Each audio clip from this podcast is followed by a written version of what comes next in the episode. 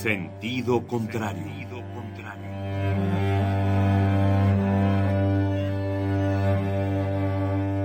El Museo Universitario del Chopo presenta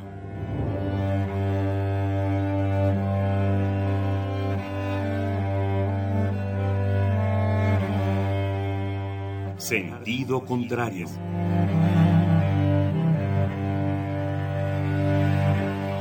Una emisión de Marcelino Perelló. Producida para Radio UNAM, con la participación de Javier Platas.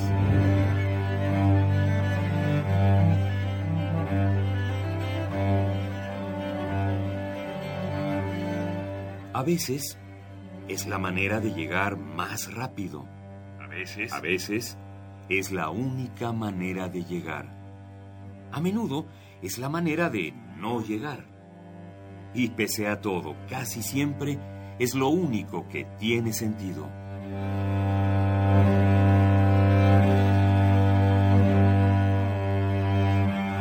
Sentido contrario. Sentido contrario.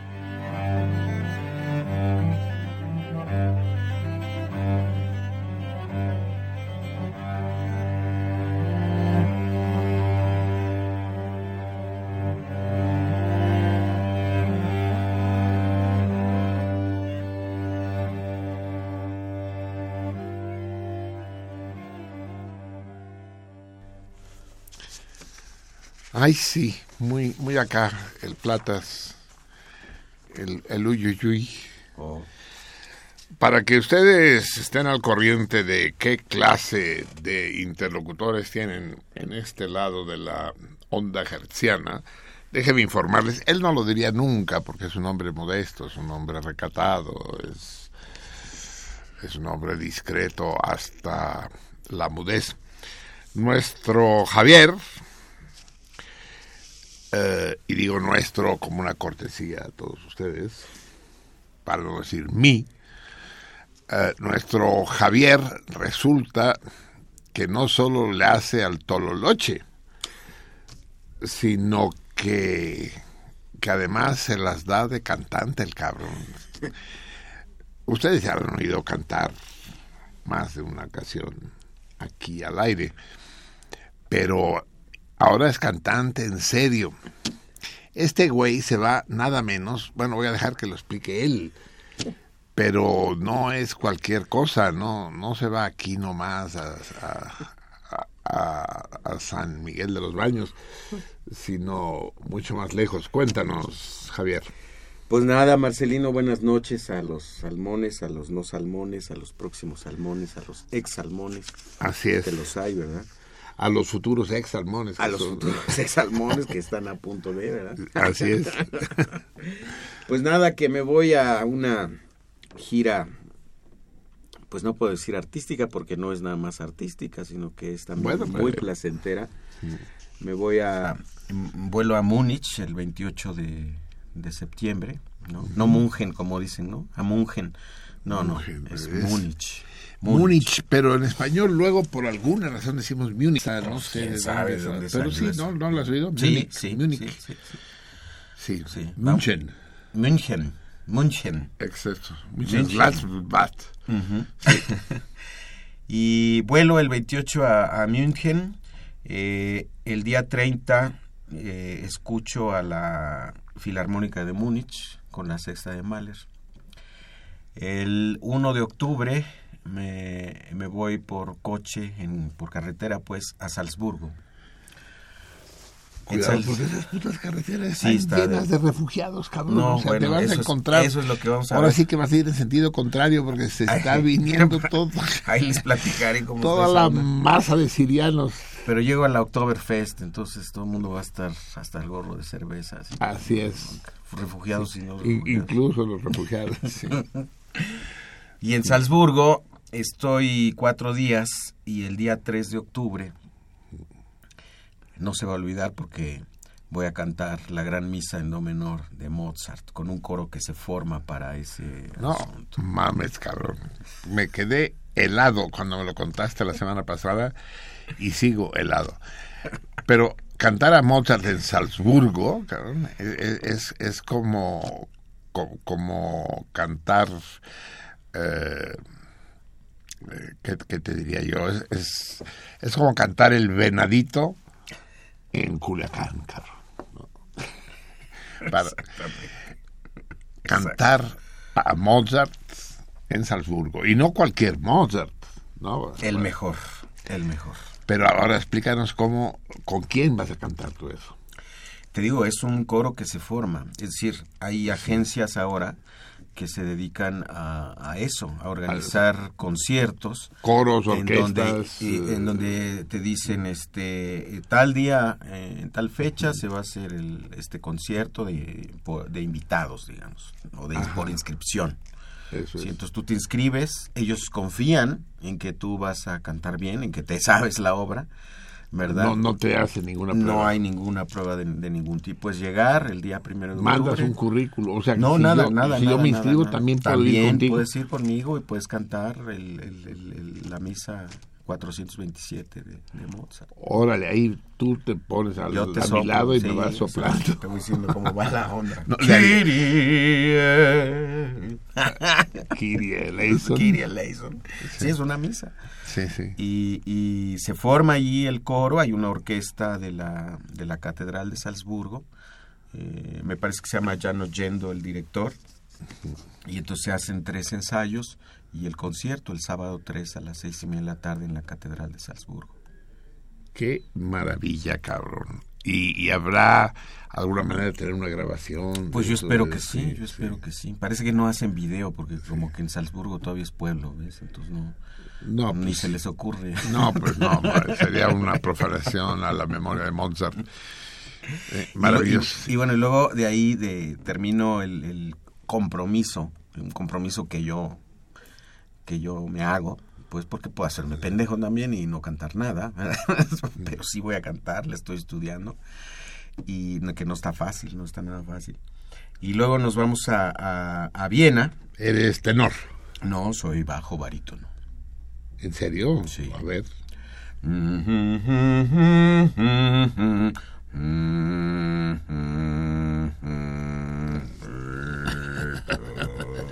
Convencidos. sí. Y en Viena voy a escuchar a la Orquesta Académica de Viena tocar Mozart, Hummel y Haydn. Después voy a escuchar al cuarteto Borodín tocar Shostakovich y Beethoven. Nada menos, nada menos. O sea. Luego, y la, la, Filarmónica de Viena no está tocando en, en, esos momentos, lo cual lamento mucho, pero la Orquesta de Leipzig, que es una de las grandes orquestas fundada por Mendelssohn, nada más y nada menos, va a tocar pero, Strauss, pero Richard, Mendelssohn la dirige todavía. Mendelssohn la dirige todavía, Así hay un es. monumento allí y le ponen un, un metrónomo sí, en la batuta. Un metrónomo en la batuta, sí. no, la dirige un gran músico italiano, Ricardo Chailly. Él, él es el que Pero no sé por qué dices que no es una gira, cabrón. Es gira, es gira. Solo cantas un día, digamos, eso pero, es, pero el resto escuchas, ¿no? Y, y están en este mundo traidor uh -huh. tan tan importante de escuchar como a, como hablar, ah, no, como claro. emitir. Luego me voy a Praga. Uf. ¿Conoces Praga? Conozco Praga, conozco la plaza de San Wenceslao, sí. Es Ahí voy a escuchar a la Filarmónica Checa tocar la quinta de Beethoven. Para papá. Para papá. Sí. Y luego me voy a Dresden y luego a Berlín y ya me regreso el día 18. ¿Vas solo? No, voy acompañado. ¿Con quién? Lenny. Ay, cabrón, llevar una vieja a Alemania es como llevar sándwiches a un, a un banquete, cabrón. Te está oyendo, ¿eh? El sándwich me está oyendo. Lenny, Lenny, espero que estés a la altura. Puta, qué maravilla, qué envidia. Te voy a contar un chiste judío. Los chistes judíos son muy especiales, mucho. Eh, cada pueblo tiene su propio sentido del humor y no es fácil cuando no se le conoce pasar de un paradigma humorístico a otro. Este es un existe un libro de Freud que les recomiendo a todos de manera muy especial. Aquellos que quieran adentrarse en los vericuetos del psicoanálisis, pero también aquellos que les divierten los chistes. Se llama precisamente el chiste y su relación con el inconsciente. Entonces, esta vez Freud analiza chistes, psicoanaliza chistes, de todos cuenta como 200 chistes, judíos todos. Y, y para él el análisis de los chistes es similar al análisis de los sueños, funcionan los mismos mecanismos. Y uno de los chistes que me recordó ahora tu itinerario es el que dice, llega Itzi a casa de Strull, y dice, pinche Strull, ¿por qué me quieres engañar, cabrón? ¿Por qué me dices que vas a Praga para que yo crea que vas a Bratislava cuando en realidad vas a Praga? me dices la verdad nomás para despistarme, cabrón. Así es. Bueno, estaremos, digamos que la ausencia de Javier durante dos semanas. Tres semanas. Tres semanas será compensada por la ilusión que nos hará saberlo pasear con el sándwich. por, por, por, Europa. No, pero no es cualquier sándwich, cabrón. Espérate, es de pan en vía.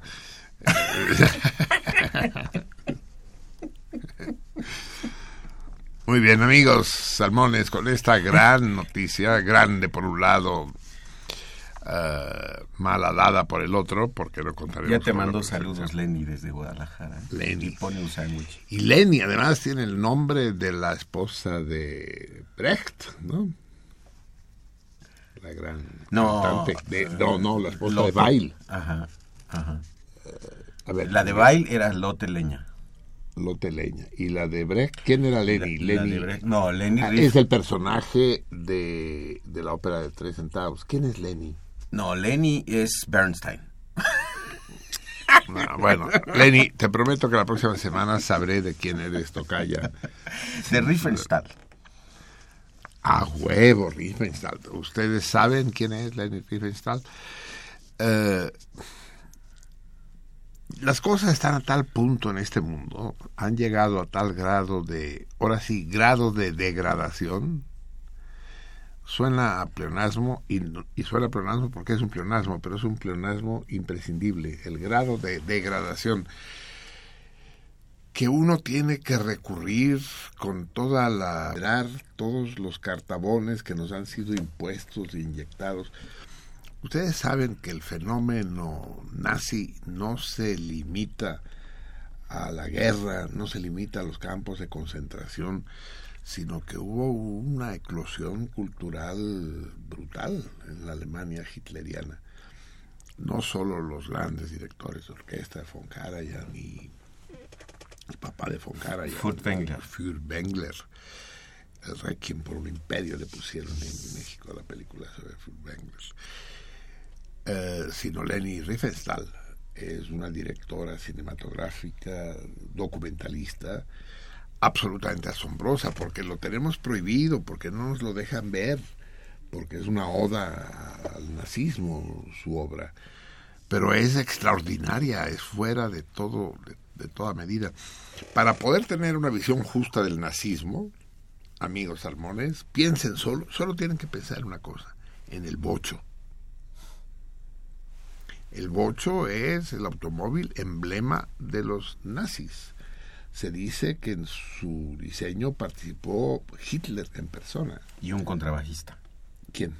No sé, pero cabe un contrabajo en el sí, diseñó exactamente que el contrabajo. No, de verdad, ¿eh? sí, ¿Sí? es verdad, sí. ¿De verdad? Sí, sí, en serio, sí. Es maravilloso. eh, entonces, a, fíjense, es que a los nazis les pasó algo terrible. Se tuvieron que enfrentar, bueno, pero se tuvieron, se, se, enfrentaron porque además de hijos de puta eran medio pendejos por, por arios que fueran. Pero se enfrentaron a los tres aparatos de propaganda más temibles del mundo en un tiempo donde donde todavía no existían, dejen ustedes internet, la televisión, y sin embargo los aparatos propagandísticos de Estados Unidos, de los soviéticos y de los judíos eran verdaderas aplanadoras. Entonces la versión que nosotros tenemos de lo que sucedió en la Alemania nazi es la versión construida, montada, aderezada eh, por estos tres aparatos de, de, propaganda. Y entonces hay que tener un poco de cuidado, pues, al juzgar qué, qué sucedió ahí. Los campos de concentración existieron, sin duda, pero como una cosa horripilante. Pero a ver, amigos míos, los hornos crematorios están en Sullivan y Rosas Moreno también, ¿eh? Y nadie considera que Galloso sea nazi. En los hornos crematorios los nazis quemaban cadáveres. Y, parece una práctica bastante sensata y que en el siglo XXI ha cobrado gran auge. Entonces, que hablemos de las cámaras de gas, que, hablemos de las condiciones infrahumanas en las que tenían sometidos a los prisioneros, es correcto. Pero la historia de los hornos crematorios.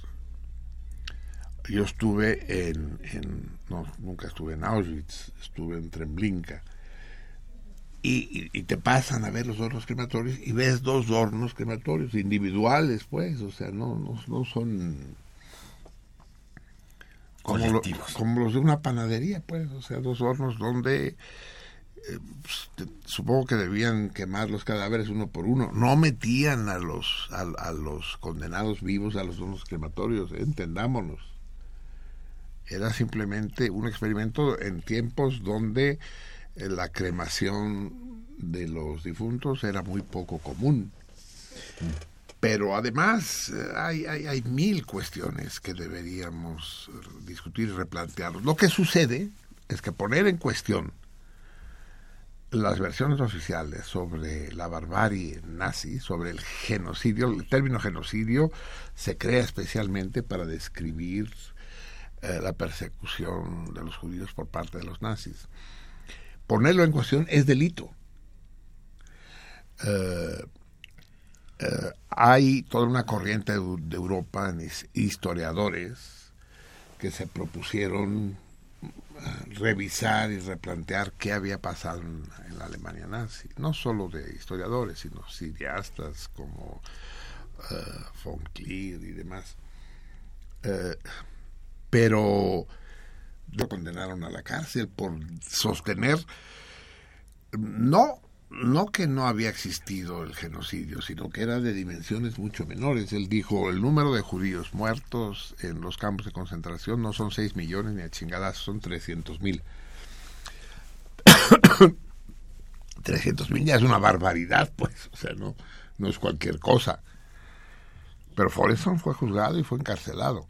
Afortunadamente, eh, en, en, auxilio de la, de la raza humana y del prestigio del pueblo hebreo, fue un hebreo el que protestó airadamente, el gran Noam Chomsky, dijo, pero ¿por qué van a encarcelar a este hombre?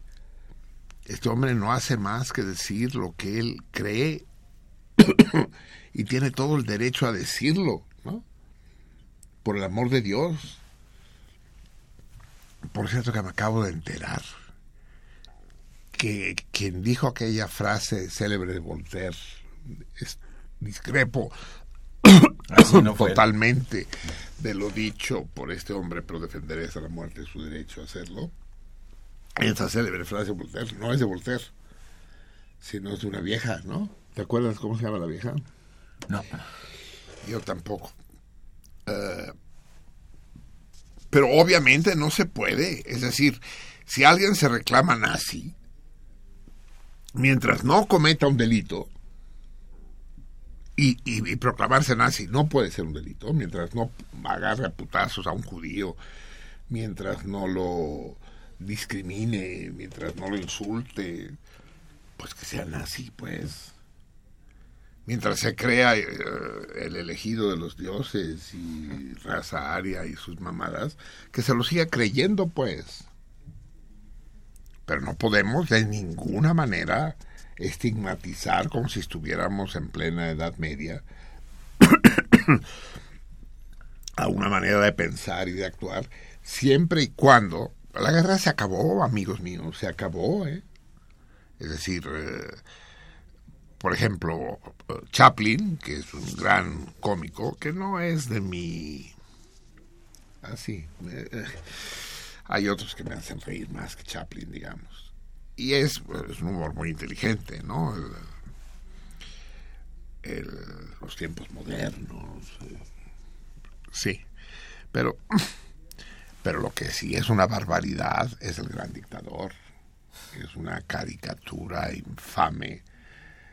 Y por más ingenioso que sea Hitler jugando con el globo terráqueo, es forma parte de la propaganda de guerra y que, y que un, un creador cinematográfico que de la categoría de Chaplin se preste a este tipo de cosas, dices, no mames, ¿no?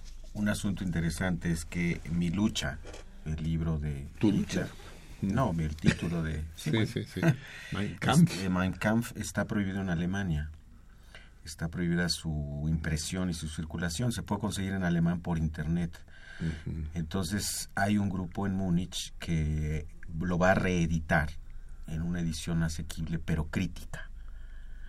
Entonces esto creo que es un asunto interesante. Durante muchos años lo prohíben, pero ahora se dan cuenta que prohibirlo es, contraproducente. Es, una actitud nazi. Así es. Sí. Entonces lo van a reeditar, pero con eh, comentarios. Es, es una manera decente y razonable de hacer las cosas. Pero apenas cuarenta y tantos años. Tenemos que hablar, ahora que hablamos de, de los nazis o filonazis en Alemania, lo que está sucediendo con la luz de eh, fugitivos del, del, Medio Oriente y del norte de África hacia Europa. Pero ya hablaremos de todo eso. Vamos a empezar a escuchar tantita música, amigos míos. Hablé del venadito hace un momento, ¿no? Dije, eh, escuchar a, a Mozart en Salzburgo es como escuchar el venadito en Culiacán. Vamos a escuchar el venadito, aunque no estemos en Culiacán. Con un abrazo a todos los amigos. Pero el clima aquí está como en Culiacán. Sí, ¿no? Está pegando la, canícula. ¿sí? Calor, dice. Eh, como aquel yucateco, ¿no? Al que su, su compadre le escribe desde México, dice.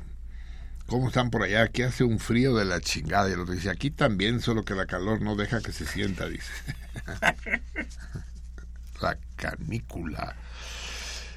Ese sería un torito, porque no, pero, me lo internetean y se va a la chingada. ¿De dónde viene lo de canícula? Las constelaciones en el cielo. Yo no sé, estoy puesto a pensar. Pinches griegos y ¿cómo se les ocurría ver esas figuras en las estrellas? Tú dices, no, que esto es un cangrejo, que esto es una virgen tocando la arpa. Que, puta madre, yo no, no se ve nada de todo eso. Miras el cielo y ves pinches puntitos, ¿no? Y ellos no, o sea, no sé qué se metían, pero algo se metían, ¿no? las hojas de la vid se las comían. Exactamente.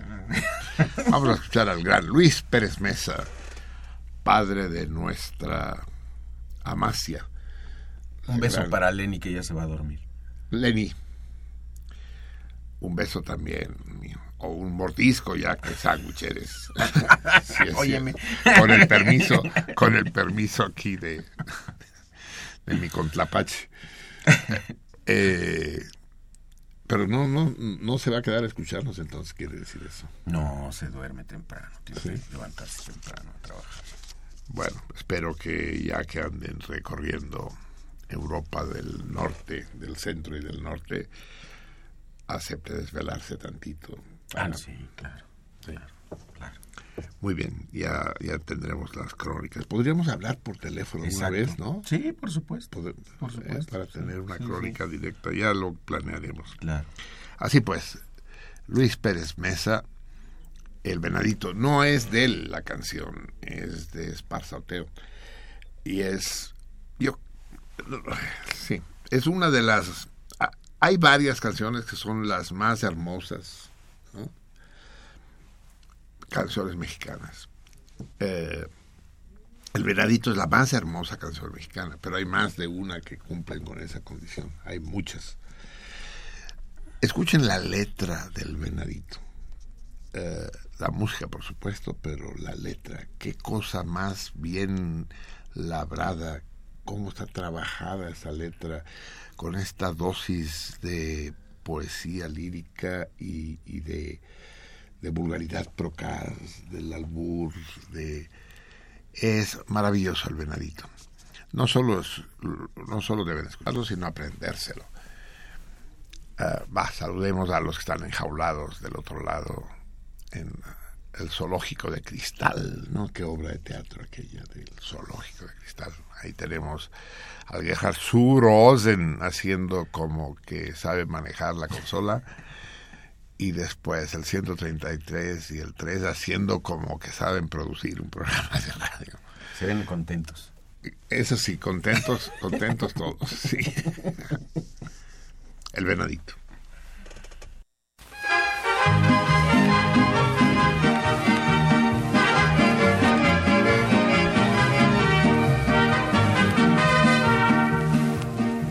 Soy un pobre venadito que habita en la serranía. Como no soy tan mansito, no, bajo a la guadería, de noche poco a poquito, y en tus brazos, vida mía. Quisiera ser perla fina de tu lúcidos aretes, para besarte en la orejita y morderte los cachetes, que te manda a ser bonita, que hasta a mí me compromete.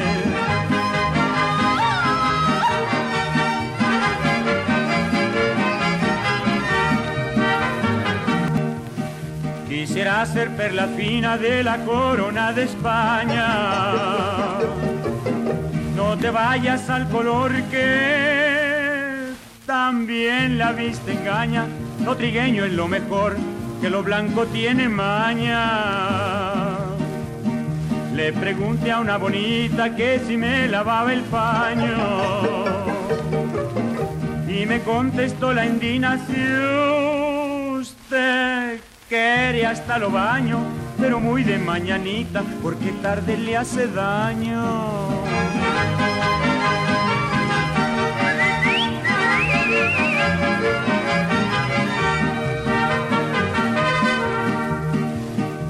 Subí al cerro más alto para divisar los planes, donde riscan aguilías, no rifan los gavilanes, ni las aguas amarillas, aunque se pongan olanes. Voy a hacer una barata y una gran realización. Las viejitas a cuartilla muchachas a tostón, los yernos a seis centavos y las suegras de pilón. Ya con esta me despido, pero pronto doy la vuelta. No más que nos libre Dios de una niña mosca muerta, de esas que hay no, no, por Dios, y hasta se van a la puerta. Eso no una maravilla. Magnífico, sí, eh, claro. Es magnífico, es, es de una inteligencia, de un saber musical y poético formidable. ¿no? le dije a una rancherita que si me lavaba el paño. Y me contestó la indina. Indina, este es, es un adjetivo en vías de desaparición, ¿no? Indina. Es como la dina, pero se has te quiere hasta lo baño, no más venga tempranito porque tarde le hace daño. que es un soplo de aire fresco constatar que la inteligencia existe. A veces uno estaría tentado a creer que, que no, que se ha extinguido. Eh, y esto nos lleva pues a hablar de lo que está sucediendo en Europa, de la avalancha de refugiados procedentes, sobre todo de Siria, dicen, pero pues yo supongo que en el tumulto pues se van todos los que quieren aprovechar para, para irse a trabajar a Europa y es natural, es un problema, es una migración natural. La gente migra hacia donde cree que vivirá mejor. Es un fenómeno que en México conocemos perfectamente, pues no es nada nuevo para nosotros. Y, y se vive por razones geográficas e históricas, se vive mejor en el norte que en el sur. Porque eh, es, es la historia esa de las franjas de desarrollo que, que ha sido despreciada por los eh, sociólogos, pero, pero existe, es decir, existen a nivel europeo, digamos, sobre el meridiano de Greenwich, eh, cuatro franjas claramente marcadas sobre el globo con desarrollos distintos. Primero la franja escandinava, son los países más ricos del mundo. Eh, Dinamarca, Noruega, Suecia, Finlandia, incluso podemos añadir ahí Islandia y el norte de Rusia. El norte de Rusia es la parte rica de Rusia. Leningrado, San Leningrado, para que se enojen los, los contrarrevolucionarios. Después viene la, la, siguiente franja, que es la centroeuropea, con un tantito menos, tantito menos civilizada, pero tantito, en donde está la Gran Bretaña, Holanda, Bélgica, Alemania, Polonia, el norte de Francia. Después viene la tercera franja, que es la franja latina, que ya empieza a ser un desmadre ahí, Portugal, España, Cataluña, el sur de Francia, Italia, Grecia, que me dirán de Grecia y su puncho Cipras y todo el pinche desmadre que armó. Eh, y después sigue la franja árabe. Saltamos el charco y está la franja árabe, que en un tiempo fue la más desarrollada del mundo, ¿no? Cuando los cuando los egipcios creaban esas maravillas, el sarcófago de Tutankamón y, el conjunto de Abu Simbel y demás, los pinches europeos iban a cuatro patas dándose dentelladas los unos a los otros. Pero hoy es la cuarta franja en nivel de cultura, civilización, desarrollo. Y de ahí proceden la mayoría de los migrantes actuales a Europa. Y finalmente la quinta franja, la franja negra. Verde negra, ¿no? La gente negra y el, y, el paisaje verde. Y el contexto verde, sí. Como decía mi, mi sobrino, ¿se acuerdan del Gran Rey que ya se encuentra en San Francisco? No se atrevió a contar ninguno de sus chistes porque son muy crueles y muy racistas. Dice, ¿qué es un negro parado sobre la ladera nevada del Everest? Un blanco perfecto. Así es. Sí. ¿Cómo hace reír la crueldad, cabrón? La maldad. Bien. Entonces, eh, resulta que un niño kurdo se ahoga al pasar de, Líbano a Turquía. Y, el pequeño cadáver llega a la playa. Ya lo comentamos la vez pasada, pero, pero vamos a redondear el razonamiento. Y entonces casualmente pasa por ahí un fotógrafo, una fotógrafa, una fotógrafa profesional que le toma esa fotografía, que da la vuelta al mundo y que conmociona al mundo. Por supuesto que un niño muerto conmociona, por el amor de Dios, ¿no? Es, es, como, no sé si vieron ustedes la película, oyeron la radionovela o la telenovela El Derecho de Nacer, ¿no? cuando el patrón obliga a matar al recién nacido. Pues sí, hace llorar a las viejitas. En su tiempo hacía llorar a las viejitas. Lo que pasa es que este mundo cada vez es más eh, de viejitas. O sea, nos comportamos todos como viejitas.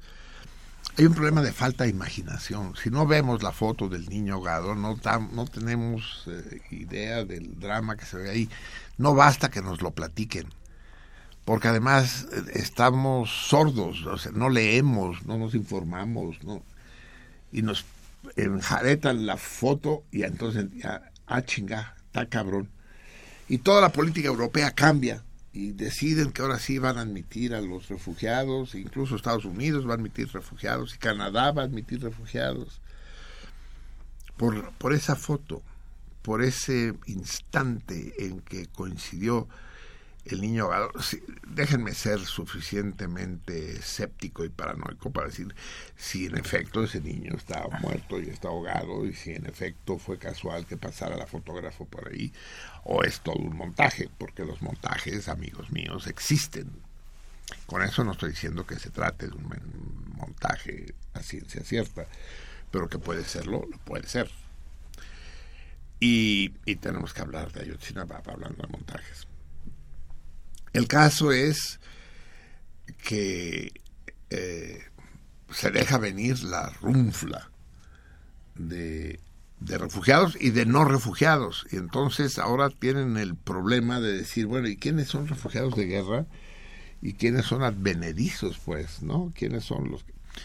Déjenme decirles que viajar de, de Siria a Alemania en esas condiciones no es barato, ¿eh?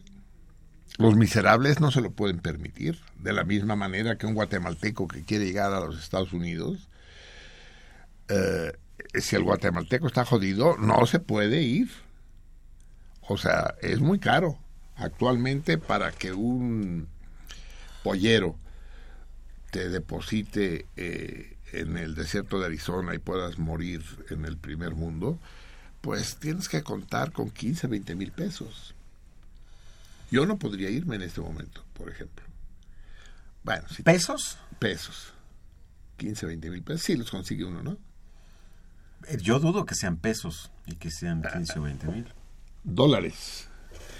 Pues no sé, tendríamos que preguntarle a algunos amigos polleros que tenemos, ¿no? A, cómo está, a cómo se está. A la sección pollera de los salmones. A cómo, sí, exacto. A cómo se está cotizando. Sí, sí, el 9, nuestro 9, que él trabajó como pollero y, ante los reclamos de mi hermana Mercedes y de otros que dicen él es un hijo de la chingada dice pues, pues, no para nada yo estoy rindiendo un servicio pues soy soy uno como Uber digamos o sea tú me pides que yo te lleve de aquí a allá y, te cobro una tarifa módica pues no lo que el precio del mercado no te chingan con eso es el precio del mercado patrón y como el mercado es un hijo de la chingada, pues. Entonces, el hecho es que esta sensiblería llevada al extremo no se ve capaz de detener lo que se veía venir. O sea, que, que, los africanos y los árabes iban a irse sobre Europa es un fenómeno que ya existe desde hace mucho y que provoca una reacción en los países europeos de sectores importantes de la población. La fotografía del pequeño, ¿cómo se llama? Uh, una cosa así. Eh, le, le, corta las alas a todos los neonazis, acusados de neonazis, que están en contra de la luz de forasteros que llegan al país. Y uno puede decir, ah, no, son hijos de la chingada. ¿no? Y ahí está el niño ahogado para, para demostrarlo. Pero yo me preguntaría cómo reaccionaríamos los mexicanos si nos llegara un tal a luz. A los argentinos que se dejaron venir aquí, aunque eran mucho menos que los sirios, no les ha ido demasiado bien. ¿eh? Hay un, un no sé si odio, pero sí una animadversión generalizada hacia los argentinos y hacia lo argentino en México. Por supuesto que la hay. Y en buena medida que si son pedantes, que si, son mamones, puta, todos, todos los que quieras, ¿no? Todos, aquí podemos pasarnos la noche y muchas noches contando chistes sobre argentino. El que llega a la papelería y dice, ¿y qué? ¿Tenés un mapamundi de Buenos Aires? Y aquel que dice, ¿qué es un argentino? Dice, ¿qué? qué? No. ¿Qué diferencia hay entre un argentino y una bolsa de mierda? ¿Cuál? La bolsa. sí, exacto. Dice, ¿qué, ¿qué es la pedantería? Le preguntaron a un argentino. Dice, no sé. el pequeño argentino que todos llevamos dentro. Dice, ¿y por qué pequeño? Dice, eh, ¿qué es el Océano Atlántico? El Océano Atlántico es un cuerpo de agua que riega las costas de América del Norte, de Europa, de África Occidental y que desemboca en el Río de la Plata. Bueno, basta con los argentinos. Quiero decir que es fácil generar fenómenos discriminatorios de repudio hacia lo extraño, hacia lo extranjero, con el, con el miedo de que te desnaturalicen. Es el problema de los negros en Estados Unidos. Problema que por razones eh, de, de, falta de estructura cultural no se produjo con la misma intensidad en Cuba o en Brasil, digamos, pero aguas, porque también ese fenómeno existe. Incluso existe, tampoco hay que ir muy lejos, del México pues tenemos un pocos negros, pero sí hay un fenómeno de discriminación a los indios. Y si los indios se dejaran venir de manera más eh, masiva hacia las ciudades, se producirían conflictos y se produciría reacciones de, rechazo, júrenlo.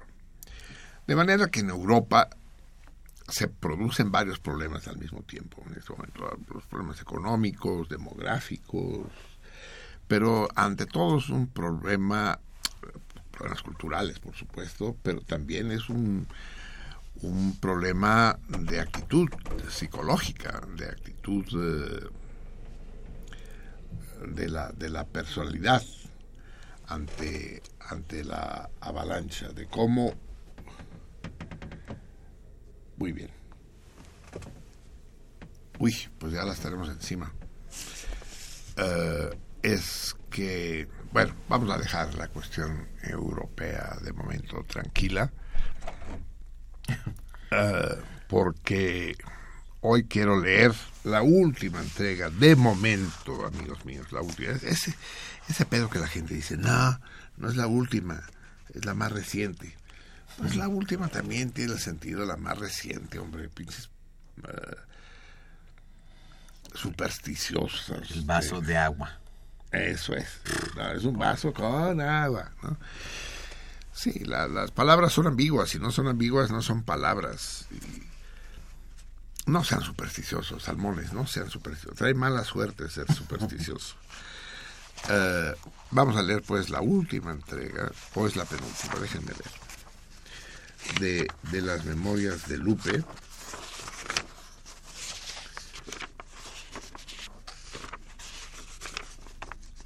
Pues vamos a hacer que sea la penúltima, ¿eh? para no sentir tan gacho.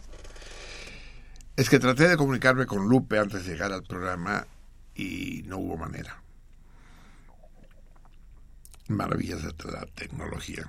Cuanto más sofisticado es un sistema, tantas más probabilidades hay de que funcione mal, que se eche a perder. A las carretas no se les poncha las llantas, ¿no?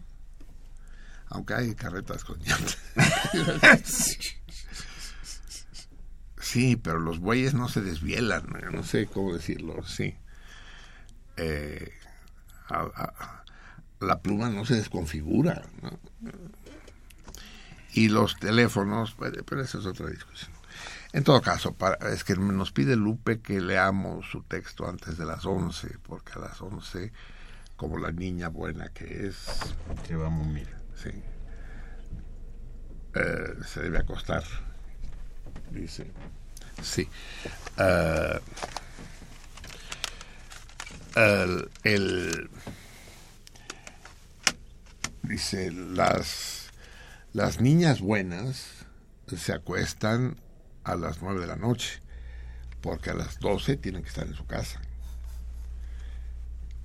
Eso no es una alusión a ti, Lupe, de ninguna manera. ¿Cómo me crees a mí capaz de decir algo parecido? Aunque ya me imagino a la Lupe de joven, caro. Si, si ya Ruca es el torbellino que es, imagínate a Lupe joven. De, eh, Vamos a ir a, a Esparza Otero, ¿no? De nuevo. Eh, lo que pasa es que esta chingadera está hecha con una habilidad, es el 7, corte 7. Vamos a pedirle pues a Javier que nos lea eh, eh, déjame hacer el resumen de lo que leímos la vez pasada y tú sigues. Habíamos llegado al punto, pues, leyendo las memorias, de que el, el hijo, el, este hijo que Lupe no deseó y cuyo nombre me callo mientras no, no permita lo contrario, Lupe. Pero este es un hijo que vive y quiere a Lupe y con el que se frecuenta. Ese hijo, producto de una violación, tenía seis meses. Eh, después de una golpiza más, Lupe se revela, toma su rebozo, carga al niño y le dice a Nata, que es la manera en que Lupe se dirige a su mamá, estoy harta que me estés golpeando. Y salió. No sabía dónde ir, podía volver a Talpan, a casa de su abuela, pero esta acababa de morir. Y la vida con Manuel, que es la manera como se refiere a su padre, no le, no le pareció un buen ejemplo para el niño. En todo caso, tardó mucho para convencerme, pero cuando entré en la casa de regreso le dije a Nata, ahora no me voy, pero me vuelves a poner la mano encima y me largo. Ahí se acabaron los golpes, pero no los reproches.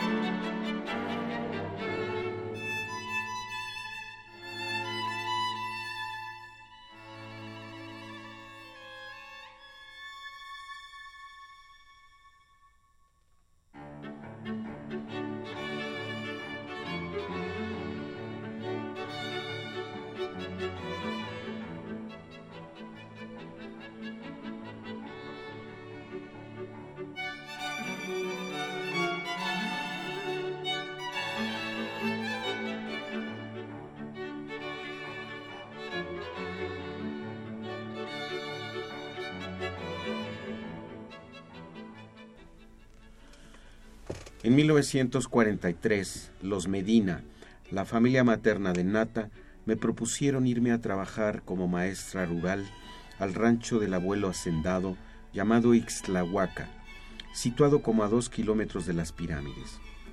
Allí solo vivían los parientes pobres, pues en la revolución se quedaron sin nada.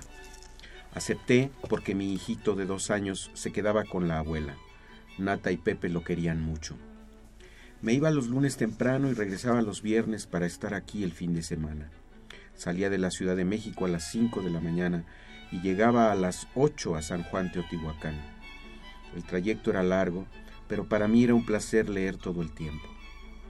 En la casa de mi abuela materna, uno de los primos me esperaba con un caballo y de allí nos íbamos al rancho.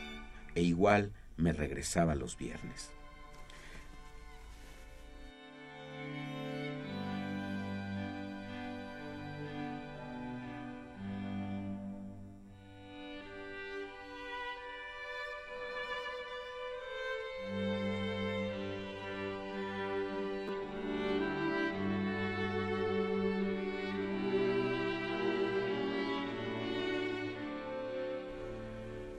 La primera vez que me subí al caballo, tenía miedo de caerme y iba agarrándome hasta de las crines.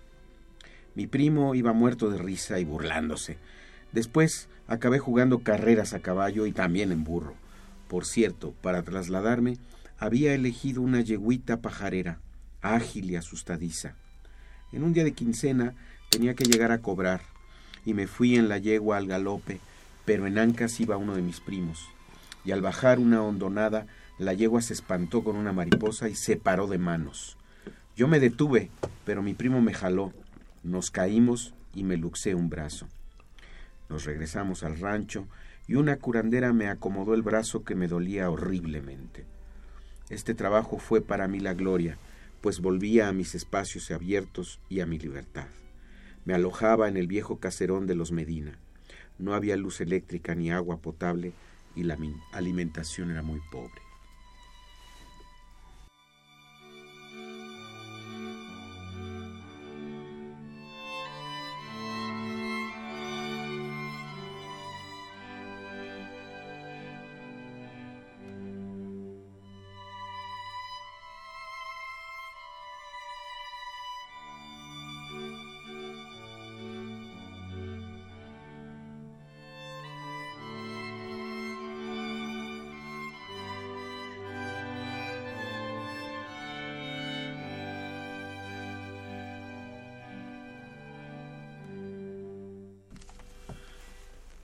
La escuelita era solamente un salón grande con pizarrón y bancas escolares. No muchos padres se preocupaban porque sus hijos aprendieran, así que los inscritos eran unos cuarenta chamacos que cursaban primero, segundo y tercero. Eran lindos y sumisos y estaban acostumbrados a obedecer. Solamente había uno que era como el demonio, llamado Modesto Medina. Cuando Nata murió, un hombre muy guapo me dijo, Lupita, ¿se acuerda de mí? Soy Modesto. Respondí, Modesto Medina. Y nos dimos un abrazo muy afectuoso. Yo nunca los maltraté ni castigué, pues tenía bastante experiencia de lo que esto significaba. Formé tres grupitos y les enseñé aritmética elemental, a leer y a escribir y algo de historia. El mismo maestro enseñaba los tres grados y no había programas definidos. Las clases eran de 9 de la mañana a 5 de la tarde, con dos horas para comer. Me gustaba llevarlos de excursión a las pirámides o simplemente al campo y subir a los cerros.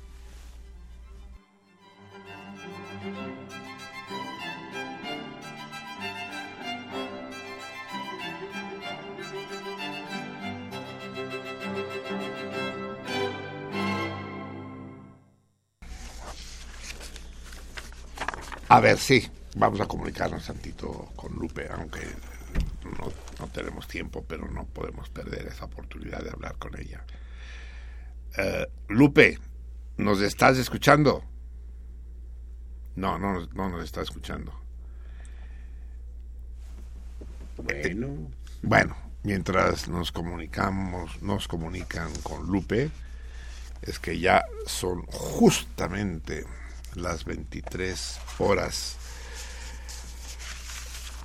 de este 22 fructidor avellana del 223. Ahora sí ya tenemos a Lupe en pleno día avellana. Lupe, queridísima. Sí. Amada Lupe, ¿ahí, ahí, ahí, ahí estás? Sí, aquí estoy. Bravo, ¿escuchaste al maestro Platas leer tus textos. Claro que sí. Y la manera de leer de Javier me fascina. O sea, ¿quieres decir que lee mejor que yo? Pues, ¿qué te diré? que sí, a lo mejor sí, a lo mejor no. no. No, no, dejarás de ser indina, como dice la canción. Endina. Endina, eso es, sí. bueno. qué bueno. Oye, qué bien, qué bonito leyeron ahorita mis memorias. ¿Y la música? ¿Cómo me llega? Sí, no, es música bellísima y tu texto es bellísimo, pero ya, ya ves que se nos está acabando, así que así como haces tú con el mole, que cuando me lo das y se acaba me, me refaccionas. Por cierto que me lo dejaste aquí, ¿eh? Sí, por cierto, esta última vez se quedó ahí en tu casa. Bueno. Ya iremos por él, pero de la misma manera que me refaccionas con el mole, nos tienes que refaccionar con tus textos, porque esto ya se va a acabar, ya la próxima vez se nos acaba el texto que tenemos, así que vamos a arreglar tú y yo para ver cómo le hacemos para que continúen estas entregas maravillosas.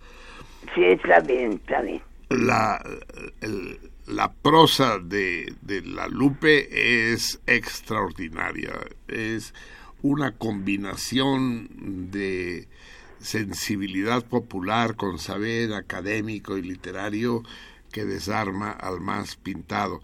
¿Cómo estás, Lupe? Dime solo Pues eso. ya más o menos bien. De poca madre. Se te oye de poca madre. Se Eh, me oye mejor, ¿verdad? Así es. Sí, ya y- más o menos. Bravo. Eh, ¿Te has recuperado de la tristeza del fallecimiento de tu ya, tío? ya me recuperé. Me duró dos o tres días porque fueron muchos los recuerdos.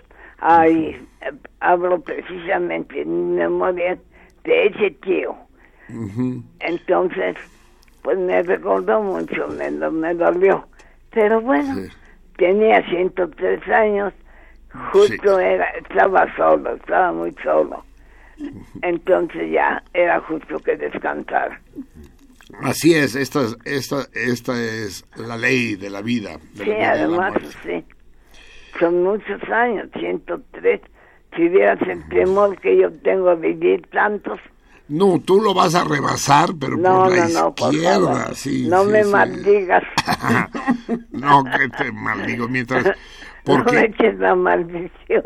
tú, nosotros gozamos de ti y tú gozas de la vida de una manera tan vital, querida Lupe, que nos contagias, que nos animas a seguir en este periplo a veces no tan fácil. Querida Lupe, un beso multitudinario. Si los Muchas gracias. Que va, va de para todos, para todos.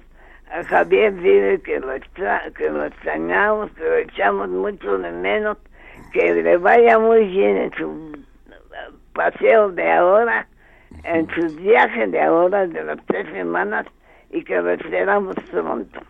Gracias, Lupe. Así es, no se lo voy a decir porque si de por sí ya has crecido como argentino, imagínate si lo decimos todo esto así, peor tantito. Bueno, Querida Lupe, sobre todo el, el amor que tengo yo por todos ustedes. así es, y, y que Unos es- más que otros, no te enteres. No Eh. te me pongas celoso. bueno, adiós corazón, buenas noches. buenas noches, querida Besos Lupe, a todos y todo mi amor. un, un diluvio de besos para ti y para y para nuestra querida Lucy que Claro que sí. que te ya la oímos ahí al fondo y, y- que, y que te cuida en nombre de todos nosotros. Así, claro. Hasta, hasta, hasta ahí- aquí está. sí, ya la escuchamos ya. Bueno, eh, hasta muy pronto, querida, querida Hasta Lupe. Estamos en contacto. Hoy tienes... Bueno, hasta muy pronto. Hablamos. A ver, te la paso.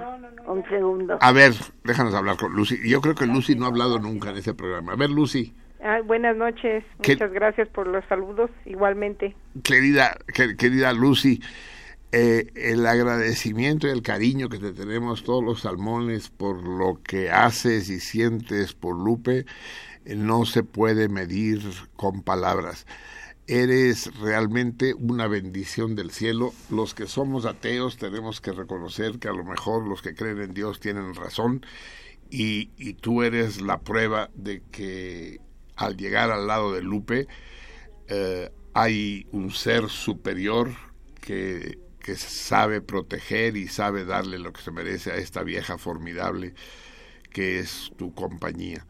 Muchas gracias, Marcelino. Muchos- Muchas gracias. Muchos besos, querida Lucy, y, y seguimos en contacto cerca. Sí. No, no, no vayas a darle bimole a nadie más, ¿eh? No, no, no, claro que no. Aquí te lo, te lo guardamos. Cocinera formidable, la Lucy. Buenas, Buenas noches, noches. Lupe, hermosa. Buenas Nos noches. vemos, buenas noches.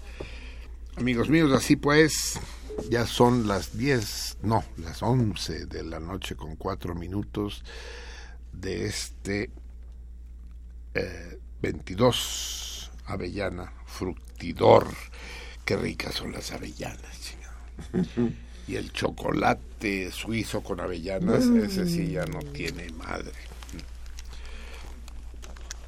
Eh, bien, amigos míos. Entonces, eh, bueno, eh, ya hablamos de lo que sucede en Europa, de la fragilidad de la sensiblería humana, de la posibilidad de los montajes, de la manipulación. Mi padre, Javier Salmones, fue un demócrata convencido, un demócrata apasionado. Creía en la República, creía en los en, los parlamentos, en los representantes del pueblo.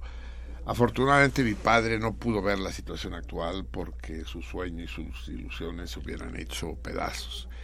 Y es que la aparición de los medios electrónicos de manipulación y condicionamiento han terminado con el sueño libertario y democrático. Eh, la, la, cantidad de mentiras y montajes que actualmente circulan por la superficie de este viejo globo es infinita. Y así como lo de lo de lo de las costas de Turquía y el niño ahogado puede ser un montaje, lo de Ayotzinapa también. Ahora resulta que tal como yo predije aquí, no me quiero echar flores, pero me las echo. Uh, recuerden cómo discutimos ese caso hace ya más de dos años, ¿no? Que pasó toda aquella historia. No, hace un año, Marcelo. Hace, ¿no? hace solo un año. Un año apenas. Sí, sí, apenas. Eso hace también esto de los medios, que parece que pasó hace más tiempo, ¿no? La, solo un año, la, así es, solo un año, solo un año. La edad de los medios es la edad, la segunda edad media, ¿no? Así es, así es. La edad mediática. Uh -huh. sí. Uh, hace, hace, apenas un año. Uh, se habla, y eso es parte de todo el montaje, de los estudiantes desaparecidos. Y el mismo, el, ahí hay dos manipulaciones al mismo tiempo. Yo pongo en duda, ya lo he puesto aquí, lo repito, hasta qué punto eh, los internos de Ayotzinapa son estudiantes. A lo mejor están inscritos, pero de ahí a ser estudiante hay una distancia. ¿eh? Yo quisiera estar frente a ellos e interrogarlos, no como un procurador, sino preguntarles, ¿siete por ocho? Sí. La capital de Austria. Quisiera tenerlo aquí. Es que no es tan simple la cosa.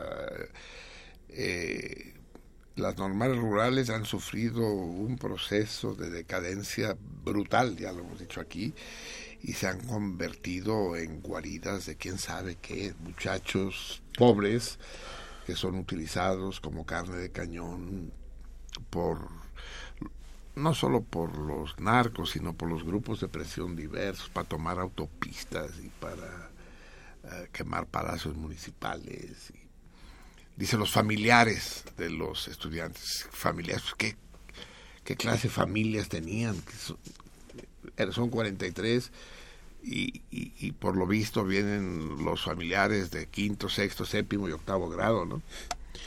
Entonces, por un lado, pero eso pegó en la sensiblería mundial. Estudiantes, no hay nada peor en este mundo que matar estudiantes. Lo único peor es que se mueran niños ahogados. Pero por otro lado, aparte de la duda de qué, de quiénes eran y de qué pasó en realidad, también les dije, mientras a mí no se me aclaren los móviles de por qué los desaparecieron y sobre todo, no, primero, de por qué los habrían matado y segundo, por qué habrían desaparecido los cadáveres. Yo no lo tengo claro, no lo entiendo. Digamos que sí los mataron, que los confundieron con, los rojos y demás, y que sí los mataron. Pero ¿por qué desaparecer los cadáveres y desaparecerlos de esa manera? Tuve una discusión muy áspera con amigos buenos míos, con Jaime Vélez y con Humberto Parra, que sostenían la verosimilitud, la certeza, la legitimidad de la versión oficial de que habían sido quemados los cadáveres en el vertedero de Cocula. Y yo les decía, no me la creo, no me la creo, no se puede, no se pueden quemar cadáveres de esa manera y, y sobre todo que pase desapercibido. Y ahora resulta que la Comisión Internacional que está investigando el caso dice que no fueron desaparecidos así. Obviamente no se puede. Pues qué clase de hoguera hicieron, pues, ¿no? Eso no es verdad. Entonces surgen otras hipótesis, solo hipótesis, solo presunciones, cuidado. Y es de que eh, no fueron asesinados ahí. Eso ya es más o menos, ya está más o menos establecido. Hasta el presidente de la República viene sin decirlo, aceptándolo. Pero entonces el problema surge, vamos a hacer, vamos a jugar a los hipo, hipotésicos, que no es lo mismo que hipotéticos, a los fabricantes de hipótesis. ¿Será que todo eso no es más que un montaje? ¿Será que estos estudiantes desaparecidos no son desaparecidos, sino que están escondidos? Es decir, no que los tengan secuestrados, sino que ellos por propia voluntad se mantengan ocultos. Eh, y que de lo que se trata es de esta gran provocación de la que he hablado mil veces en contra del gobierno de Peña Nieto. Y es, eh, sin que eso me convierta, como más de un salmón ha sugerido y dicho, en defensor o partidario de Peña Nieto, en absoluto. Pero pues aquí sí hay una, una, conspiración, hay una... Y, es la única posible eh, explicación. Y el hecho de la desaparición de los cadáveres solo se explica como el alcacelser que mantiene efervescente la situación. Es la manera, porque si hubieran aparecido los muertos, bueno, como dice la propia Lupe, el muerto al hoyo, ¿no? Ya, dos días sufrió y después se le acabaron los recuerdos a Lupe, ¿no? Pero el hecho de suponer que están vivos, pues sí mantiene, no solo en México, sino en el mundo, la, la tensión mediática y social. Pero es que además surge otra hipótesis, el famoso quinto camión, que, que iría que, transportando droga y del que no se ha sabido nada. Hay tantas cosas que no se saben, que nadie ha entrado a Yotzinapa a, a ver las aulas, a hablar con el director, entrevistarlo, ¿Por qué no entran? Porque, porque son cuevas de lobos, de, de, veras, créanme, son terribles. No conozco a Ayotzinapa, pero conozco Meje. Conoce a Ayotzinapa, háblanos un poco toqué de en 1985, eh, yo tocaba en un grupo en el Musicante y hacíamos giras. Había un programa de Istecultura muy interesante que lamentablemente ha desaparecido, en donde se gestaron las carreras artísticas de, personas que ahora están en la palestra, digamos, ¿no? Y a mí me tocó hacer giras por todo el país. Yo conocí el país gracias a ese a esas giras por, por todos lados. Y en la gira de Guerrero tocamos en, en Ometepec, tocamos en Chilpancingo, tocamos en Iguala y tocamos en Ayotzinapa. En la normal rural. En la normal rural. ¿Y qué impresión te llevaste? de esa ocasión, te estoy hablando de hace 30 años, en el 85, sí. eh, pues eran muchachos muy politizados. como hoy. Como hoy, pero, pero, pero de una, a mí me parecieron de una bondad eh, característica de los, de los indígenas mexicanos. También eh, eso debe existir, sí. Y, y, y además la, la organización, los pocos recursos que tenían, los, los tenían muy bien aprovechados y muy bien organizados. Ayotzinapa, o la normal, más bien la normal rural de Ayotzinapa, es como una micro ciudad en donde hay, eh, había, pues no sé ahora cómo sea, pero había dormitorios y eh, los mismos estudiantes hacían todo el trabajo es decir, ellos mismos hacían la limpieza, ellos mismos hacían su comida.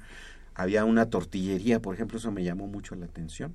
Había una tortillería. ¿Pudiste ver los dormitorios? Pude ver los... los o sea, visitaste sí, sí, sí, porque nos llevaron, llegamos muy temprano, dimos dos funciones, era un espectáculo para niños que se llamaba Triqui Triqui Tran y entonces eh, nos llevaron a la normal para enseñarles un espectáculo infantil a los a los profesores a los futuros profesores. Así es. Entonces sí nos nos dieron una visita guiada por las instalaciones y pude ver los dormitorios pude ver la tortillería pude comimos con ellos en el en el en el comedor en el refectorio en el comedor sí y, yo quedé muy impresionado por la organización, por la limpieza que, que, imperaba. En, ah, pues es una, es, es, una, es una versión eh, muy distinta a la impresión que tengo yo. Eh, y que y que me hace reflexionar, claro, me hace pensar. Claro que como bien tú dices, hace, hace 30, años. las cosas pueden haber cambiado mucho, ¿no?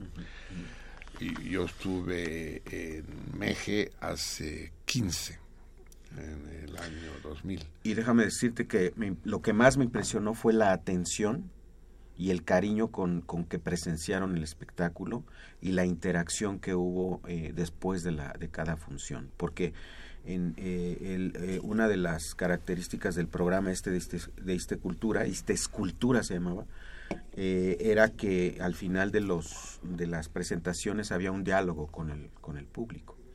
Entonces yo recuerdo ese diálogo con los muchachos como muy intenso y muy rico porque cuestionaban nuestro trabajo, pero de manera muy respetuosa, muy consciente. ¿Te pareció, a ver, una pregunta clave, ¿te pareció que esos muchachos estaban ahí en el espectáculo de manera libre, espontánea? Sí. ¿O como en tantas escuelas habían sido llevados ahí, no, no, me acarreados a huevos? Lo, lo, que me pareció es que, es que conocían de este, que era un programa que, que, que consuetudinariamente estaba allí, es decir, no éramos los únicos que habíamos estado allí, sino que habían presenciado espectáculos de música, de, de, teatro, de coros, todo lo que esta escultura llevaba, porque eran, éramos artistas de muy variada índole, eh, que, ellos, que ellos estaban incluso esperando que llegara ese momento para tener el encuentro con, con los artistas. Sí, bueno, esto que dices tiene dos filos, esto nos llevaría a una discusión más compleja. ¿Te ha tocado hacer eh, presentaciones en las cárceles, por ejemplo? Sí. ¿Y de alguna manera podía parecerse? No. No. No, porque... La actitud de los presos era, es, diferente. Sí. Y, eh, bueno, mira, yo he tocado en, reclusorios. En diciembre del año pasado toqué para los inimputables, aquí en, en Xochimilco. ¿Qué son los inimputables? Los inimputables son los, los, eh, las personas que tienen un problema mental y cometen un delito en estado eh, de delirio. Órale, no conocía ni el término. Bueno, sí, el, la, figura sí, pues, y están internados en un, en, un reclusorio especial. sí, en un reclusorio especial. Toqué para ellos porque afortunadamente luego hay de estos angelitos que caen en, los lugares y una psicóloga que está allí, que los atiende psicológicamente, no psiquiátricamente, sino psicológicamente, que todos están dopados. Eso es, eso es, un, eso es un hecho, porque le pregunté, bueno, ¿y cómo los controlan? ¿O, cómo están? Todos tienen su medicados, pues, sí. Y entonces ella organizó un taller de, de literatura en donde los presos leen eh, literatura universal y hacen sus propias poesías, sus propios, sus propios textos. Entonces me invitó al final de este taller literario, de uno de los talleres literarios, en donde eh, los presos leyeron eh, poemas de ellos o, de otros y me pidieron que yo tocara. Entonces toqué para ellos. Y bueno, pues sí, ahí ahora sí que, valga la redundancia, es un público cautivo. Sí, sí, sí, sí, sí. Pero muy diferente de, lo que yo presencié en, en, Ayotzinapa. Muy bien, queda ahí el testimonio de primera mano de Javier, que debe, debe obligarnos a, a tomarlo en cuenta, pues, y a tenerlo muy presente y si es necesario a reconsiderar. Y bueno, nada más para redondear, además de tocar en, en, normales rurales, en reclusorios, también he tocado para la policía y también toqué, por ejemplo, en el colegio de policía y toqué en el campo militar, no recuerdo qué número es, pero está cerca de Gilotepec, en el estado, en el estado de México. Entonces son públicos muy diferentes. Eso es público sectorial, pero con reacciones diferentes con reacciones diferentes también, sí. Por ejemplo, los, los militares reaccionan al unísono. Sí, se, paran, aplauden, todos al mismo Como corresponde. Bien, amigos, son las 11 de la noche con 19 minutos. Hace ya unas semanas estábamos hablando de los argentinos. Vamos a aprovechar que hablamos de los argentinos para recordar que hace unos unas semanas, ya no sé exactamente cuántas, a lo mejor ya hace un mes, murió la estrella y el fundador de este grupo cómico musical argentino que son los Luthier. Daniel Rabinovich. Eh, déjenme decirles que a mí no me divierten mucho los luthiers. como que. ¿A ti sí? Puta. Puta, ¿qué quiere decir? Son geniales. A ti sí, a ti sí te divierten mucho. Si no has escuchado el tarareo conceptual, tienes que escuchar el no, tarareo. Ya, ya, ya lo, escucharemos más de una vez. Escogí otra cosa para. No me divierten mucho porque. Eh, eh, me pasa un poco lo mismo que con Mafalda, que también es argentina que, que todo el tiempo se están alzando la solapa de decir, miren qué chistoso soy, miren qué chistoso soy, miren qué chistoso soy, ¿no? Y, y, y Mafalda, miren qué abusada soy, miren qué abusada soy, ¿no? La niña adulta. ¿Y qué quieren que les diga? Hay, hay, hay una cierta falta, yo resiento una cierta falta de sinceridad que por lo visto tú no compartes. De todos modos, como sé que sí son muy populares entre capas amplias, no sé qué tan unánimes de nuestro de nuestro cardumen, escojo uno, uno de los números más célebres. Es un soliloquio, es un monólogo de Daniel Rabinovich que murió a los 71 años. Qué mala edad para morirse, cabrón. Sí, cabrón. Te- sí, o, o te mueres antes o te mueres después, pero no a los 71, no mames, cabrón. Ganas de moverle el tapete a uno. Eh, vamos a escuchar, pues, antes de que se nos acabe de acabar el programa, este, esta lectura acerca del Johann Sebastian Mastropiero, eh, este personaje mítico de los Luthiers, que no consiguió hacerme reír, pero sí sonreír, lo que sea de cada quien. Escuchémoslos y los, a los que a los que les haga reír, ríanse a gusto.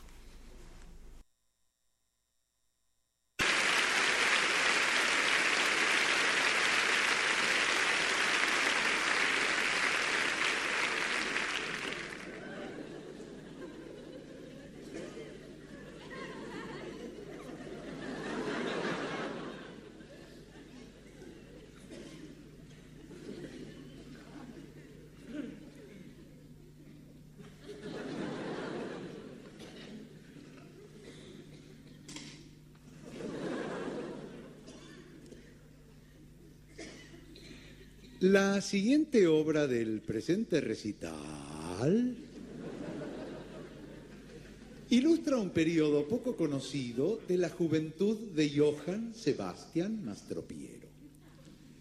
Todo empezó cuando un conocido crítico se resfrió. Se refirió. Se refirió a Mastropiero. Con esto termino. Con estos términos. Con, est- con estos términos. Claro, le falta el. Términos. No le han puesto el. Arriba de la T. No tiene el- la diéresis. No le han puesto la diéresis. Es un error de la hipotimia. a Cualquiera. Mastropiero se ha creado fama de artista espiritual, pero come todo. Pero come de todo. Pero con métodos. Con métodos pocos, claro, claros, con métodos poco claros. Podríamos llegar a admirarlo siempre. ¿Y cuándo tomaremos? Siempre y cuando tomáramos en cuenta su tenaza. Su tenaza ambición, son dos palabras. ¿eh? Tenaza, ambición. En los más prestigiosos foros internacionales, en los más prestigiosos, fo- prestigiosos foros, in- en los, prestigri- en los más prestigri- prestigri- en los más famosos foros internacionales,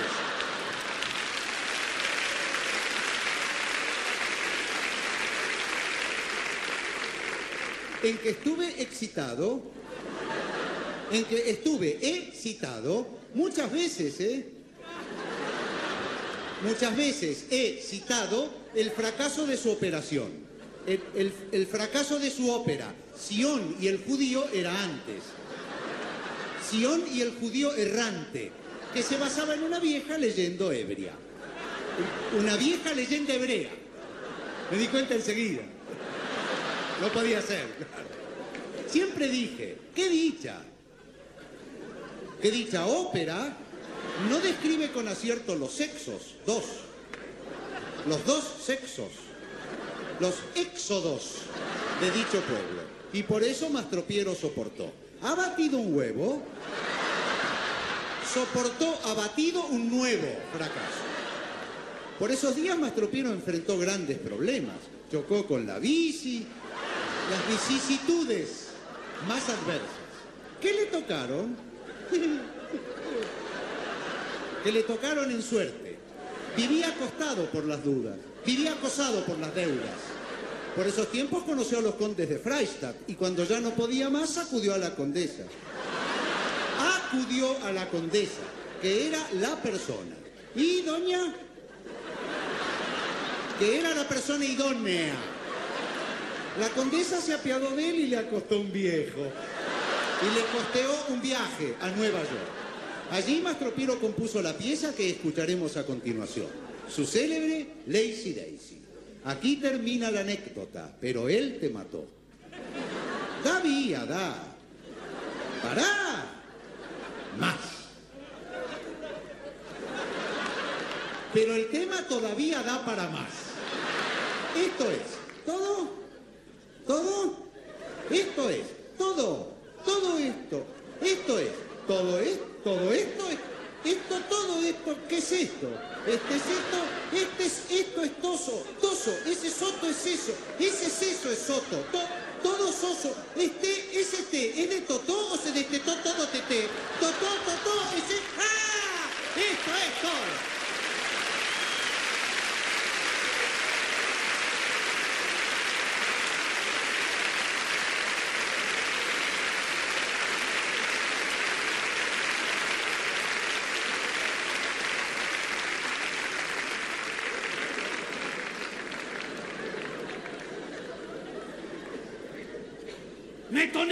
Cela suffit, Daniel. Qu'est-ce qui se passe C'est que vous pouvez emmerder votre texte. Avant-garde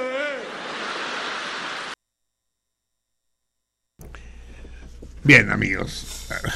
Reconozco, reconozco que si al, al, reescucharlo sonreí ampliamente y descubro que el, el, músico que tengo sentado a mi diestra es un admirador de los Luthiers. Mucho, sí. ¿Sí? Mucho. Sí. Yo lamenté mucho la muerte de este señor. Sí. Sí, muchísimo. Muy bien. D digamos que, eh, que me veo obligado, como con el caso de Ayotzinapa, a reconsiderar, pero eso no quiere decir que no es tan fácil, ¿no? Cambiar, cambiar de opinión. Sobre todo cuando uno tiene razón. el caso es que vaya al homenaje pues a Rabinovich y a su y a su lectura del ensayo sobre Johann Sebastian. No, no te preocupes, la semana pasada yo le hice un amplio homenaje en la otra versión. ¿Sí? Sí. Sí. Muy bien. Vol volveremos a escuchar, si hemos escuchado rock en este programa, ¿por qué no vamos a escuchar a los Luthiers? ¿no? Vamos a correr, que el tiempo encimoso se nos viene encima. Y vamos a leer la correspondencia que tenemos. Vamos a empezar por la única respuesta correcta que hay el torito, que es la de... Dice atentamente Salmón Dumi. El salmón Dumi, espero que dé alguna coordenada. Recuerden, el torito era si México y Rusia habían tenido frontera alguna vez. Es una pregunta sorprendente porque pues parece muy lejos, sobre todo si se va uno por el lado del Atlántico, queda lejísimos, pero por el lado del Pacífico menos. Y es aquí donde está todo el truco. Resulta, primero, para, para poder resolver correctamente el torito hay que tener en cuenta cuándo surge el nombre de México.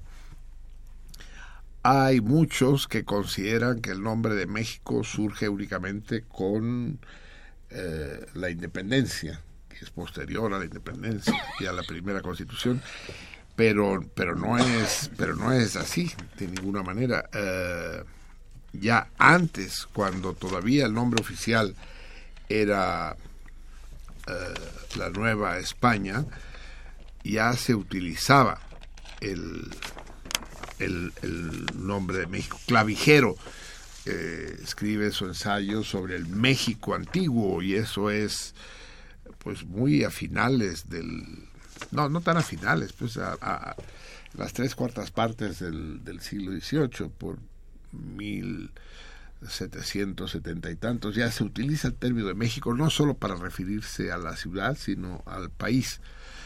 Y el caso es que México y, y Rusia tuvieron frontera cuando eh, una expedición española todavía, llega hasta Vancouver y sienta sus reales ahí. Tengo los datos, por, debería tener los datos por aquí, pero ¿dónde los debo tener? Eh, el caso es que el navegante, a ver, ven, ayúdame, se me queda mirando y dice, a ver, tú, tú encuéntralo, cabrón. Eh, porque tengo las fechas y los nombres exactos. Un navegante mexicano de origen peruano, bodega y cuadras, conquista, asienta sus reales en la isla de Vancouver, que es vecina con la isla de la reina Carlota, que todavía era rusa. Recuerden ustedes que Alaska fue rusa hasta el siglo XIX. Y Dios me libre. A ver, ¿hay más papeles por aquí? No, no hay más papeles por aquí, o sea que no, no existe. Pero si te lo estuve dictando, mi hijo, y lo estuviste escribiendo, por el amor de Dios. Eh, putísima, cabrón. Es que si no te organizas un poco, 133, nos vamos a volver locos. Yo me voy a volver loco y tú te vas a volver cadáver, cabrón. Sí, sí Dios mío. En 1775, exactamente, Francisco de la Bodega y Cuadra, de origen Peruano. peruano, pero en nombre de, del gobierno de México, Nueva España, ahí los dos nombres se mezclan, eh, se apodera, se instala en la isla hoy de Vancouver. Y durante mucho tiempo esa isla se llamó Cuadra Vancouver o Vancouver Cuadra. Y unas millas náuticas del norte, en la isla de la Reina Carlota, las islas, estaban instalados los rusos. Entonces había una frontera náutica entre México y Rusia. Eh, pocos años antes, de hecho hasta 1824, eh, cuando ya México era independiente. Ahí se fue difuminando, porque no estaba colorizado, pues eran conquistas meramente simbólicas. ¿no? Eh, vamos a ver qué nos dice entonces nuestro salmón. Salmón Tomí. Sí. En el caso de México, ya como país independiente, el hecho se presentó a finales del siglo XVIII. En marzo de 1806 arribó a la provincia mexicana de Baja California el barco ruso Yunona, cuyo capitán, Nikolai Rezanov, era uno de los hombres más destacados del imperio ruso. Nikolai Rezanov, que fue un estadista y diplomático ruso que promovió la colonización rusa de Alaska y California, también fue el primer embajador ruso en Japón, 1804, y apoyó el primer intento de Rusia de circunnavegar el mundo.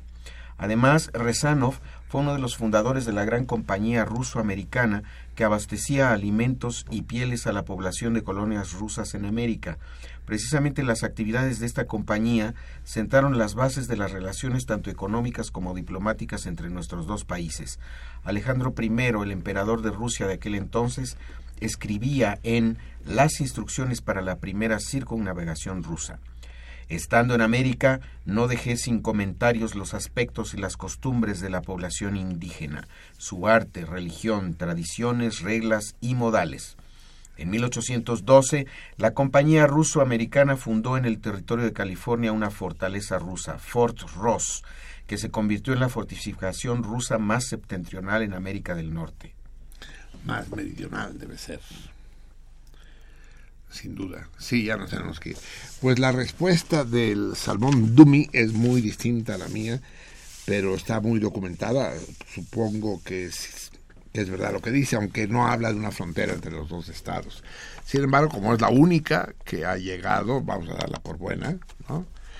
Eh, la frontera real está pues entre la isla de Vancouver, Vancouver Cuadras, y la isla de la Reina Carlota, en la parte más meridional de Alaska y es antes del México independiente, pero cuando ya el nombre de México, aunque Morelos no lo usa, eh, pero ya habla de República Mexicana, eh, ya se había impuesto. Muy bien, ¿cuál es el premio que le toca al Salmón Domi 3? Eh, si, es, si es que viene la dirección, porque no la veo por... ¿Cómo? Rafaelos. Una comida o cena para dos personas en el restaurante Rafaelos de San Ángel. ¿Qué es lo que tienen que pedir, Miri, ahí?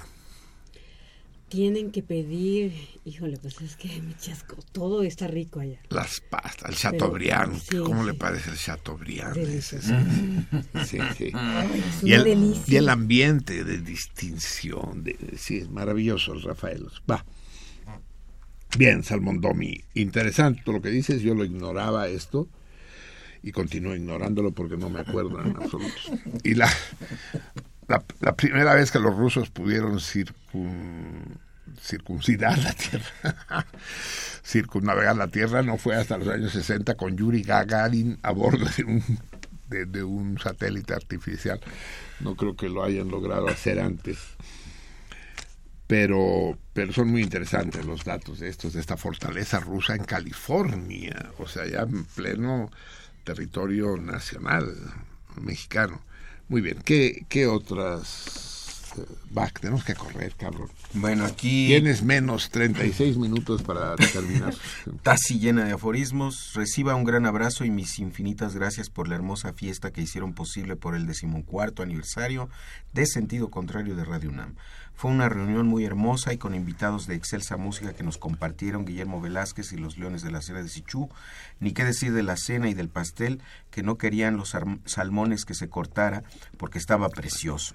Esto Por fue, fue, cierto, fue, fue un, cri- un crimen caníbal. pues. eso dice Tassi, por cierto, cometimos canibalismo. Exacto. Por esta bellísima fiesta, gracias, maestro. Gracias a ti, querida Tassi, por haber estado ahí y haberla enriquecido con tu presencia. Eh, Javier Ledesma Urrutia, Marcelino, soy de los que no responden toritos, pero te escribo para que veas que hay salmones que no nos perdemos ni un solo programa. Felicidades por tus 14 años y esperando muchos más. Gracias. 14 años, eso, me sentí un, un hálito de rejuvenecimiento.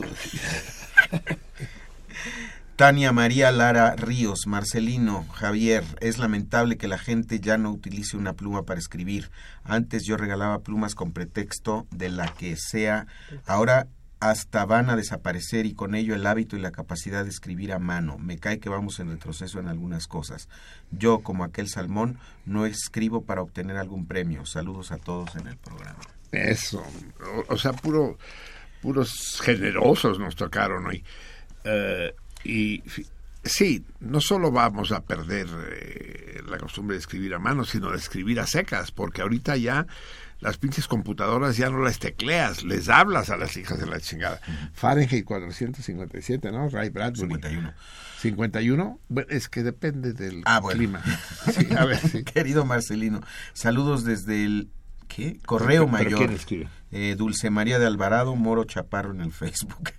Eh, saludos. Ah, el Moro Chaparro es un tipo sensacional. Pero es una mujer. Sí, Moro Chaparro es una vieja. Puta, qué Dulce María descubrimiento. Alvarado, de Alvarado. Sí. Saludos desde el Correo Mayor para ti, Javier Platas, bienvenido. Y para todo el cardumen, te recuerdo mi premio al Torito de Año Nuevo, me lo debes, seis botellas de champaña, besos. Pinche tres, pinche tres, nos haces pasar vergüenzas frente Sí. al cardumen, cabrón. ¿No qué? No, el 3 se comunicó con ella, pero no pudo, no, no se, no se le pudo localizar. Pero bueno, ya ahora se le va a volver a localizar. Sí, pero pues el champán ya nos lo bebimos, ya nos vamos. Ya. Sí. Solo Adiós. tengo Eso fue el que anunciar el nuevo Torito. Eh, uno de los mejores programas que se pueden ver en la televisión en México, no de la televisión mexicana, es una serie humorística española. Para que me guste a mí algo español, está cabrón. Pero es maravillosa. Aquí no hay quien viva. Supongo que muchos de ustedes la han visto. Pasa muy a menudo, pasa los sábados en la noche, los viernes de la noche, seis horas seguidas, los domingos en la tarde y aquí no hay quien viva. Es extraordinaria. Hay una copia mexicana miserable. pues bien, no tengo tiempo para abundar, ya, ya la repetiré con cuidado la semana que viene. hay dos personajes de la serie, dos a los que no se les ve nunca la cara. Díganme ustedes alguno de los dos. Vamos a ver cómo digan los dos, qué personajes de la serie Aquí no hay quien viva aparecen de manera recurrente, pero no se les ve el rostro. A uno no se, a, uno no, se le ve, ya diré, son dos mujeres, a una de plano no se la ve y a la otra eh, no se le ve el rostro. ¿Qué dos personajes son? Díganlo y vamos a ganar. ¿Qué vamos a ganar? Tres, ¿qué toca? ¿Qué nos toca? Libros, sí, sí, nos vamos, nos vamos, nos vamos. Libros. ¿Eh? Libros. Libros, un lote de libros de Real Colofón.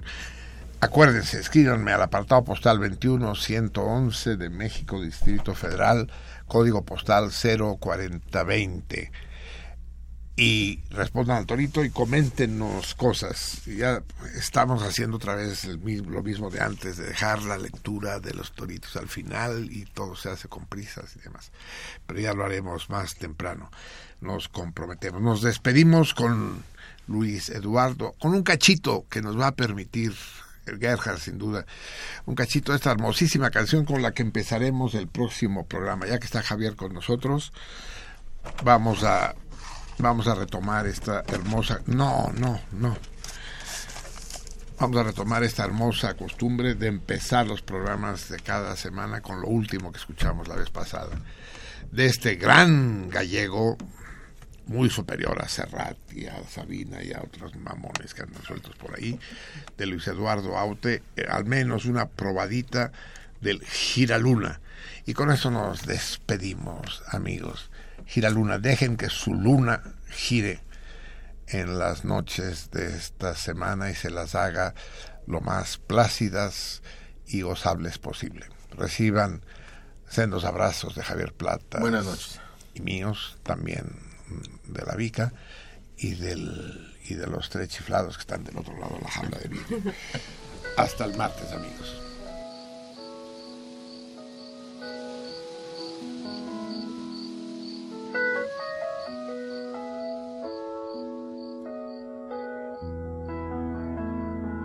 Hay quien sueña con los ríos que conduzcan al dorado hay quien sueña con las fuentes de la eterna juventud. Hay quien sueña con el oro del becerro idolatrado. Y quien sueña con la alquimia que haga del vicio virtud. Yo que no pretendo fortalezas ni fortuna Solo un sueño soñaría entre un mar de girasoles, buscaría un giraluna que velara y desvelara cada noche la otra cara de la luna. Gira, gira, gira luna, gira, gira, gira luna,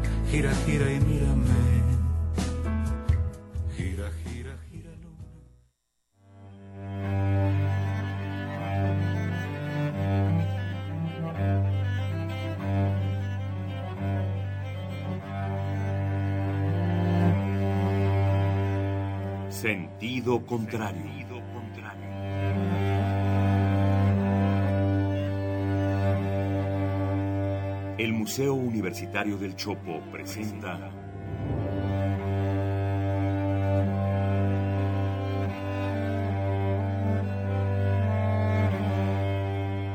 Sentido contrario.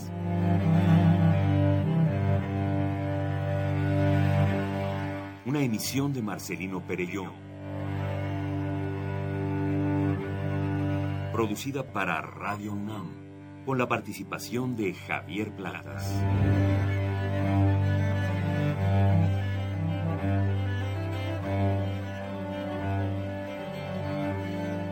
A veces es la manera de llegar más rápido. A veces, a veces es la única manera de llegar. A menudo es la manera de no llegar. Y pese a todo, casi siempre es lo único que tiene sentido.